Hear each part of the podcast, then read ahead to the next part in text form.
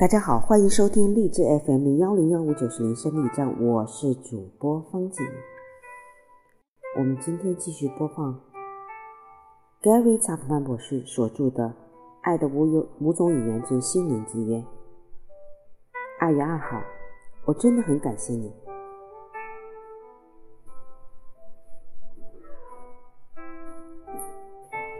在你们中间，谁愿为首，就必做众人的仆人。因为人子来，并不是要受人的服侍，乃是要服侍人，并且要舍命，做多人的赎价。基督徒主生命的主线，就是通过服侍他人去服侍基督。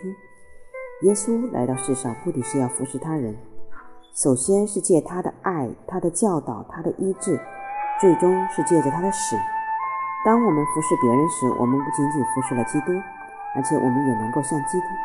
那么，为什么不在自己最亲密的关系中培养出一种服侍的态度呢？事实上，我们每天都会为彼此做一些服务的行动，但是我们却很少提及。久而久之，我们开始把这天当成天经地义的事儿了。我想建议你们去做一个小小的沟通练习，以便让服侍人成为我们的当务之急。这是一个叫做“我真的很感谢你”的游戏。玩法是这样的：丈夫可以对妻子说。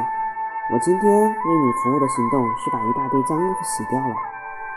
妻子可以这样回答：“我真的很感谢你哦。”然后妻子说：“我今天为你服务是把饭做了。”丈夫回答说：“我真的很感谢你。”每天玩一次这个游戏，玩一个星期，你们就会更加清楚自己已经为对方做了哪些服务的行动。当你们开始谈论这个问题时，就是把这个问题提升到了一个重要的高度。如果你有孩子，可以让他们听你们玩这个游戏，他们也会愿意加入到这个有趣的游戏中。今天你服侍他人了吗？今天你感谢了服侍你的人了吗？二月二号，我真的很感谢你。